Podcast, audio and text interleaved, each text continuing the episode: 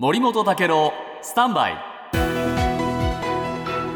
長官読み比べです。今日毎日新聞ですけれども東京オリンピック・パラリンピックをめぐる汚職事件で組織委員会の元理事の高橋被告からあこれ、えー、賄賂を要求されて、はい、それを渡したとして、えー、贈賄罪に問われていた出版大手角川の、えー、元五輪担当室長、えー、マニワ被告が、まあ、その内容を認めたという記事ですね。でこれね、えー、面白いのはですね、高橋被告はですね、この角川と講談社2社が合同でスポンサーになって2社からまあ1億円の調整料を得る計画を描いてた。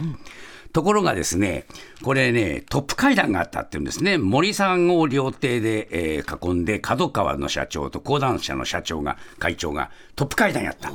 その席で、講談社側はですね、みなし公務員である元理事側に対価を払うのは問題という意見があって、スポンサーになること断った。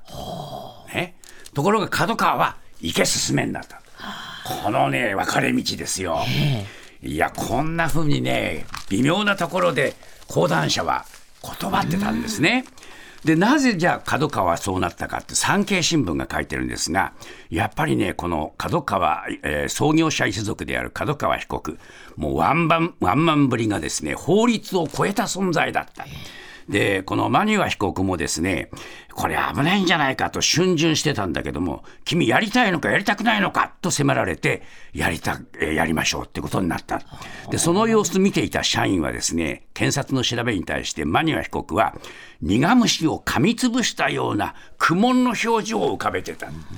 苦しいんですよね。だけど、これね、ワンマンのね、会長にね、逆らえない。逆らえない。まあ、ある意味、認めたけれども、被害者でもあるかなと思わせるような話ですね。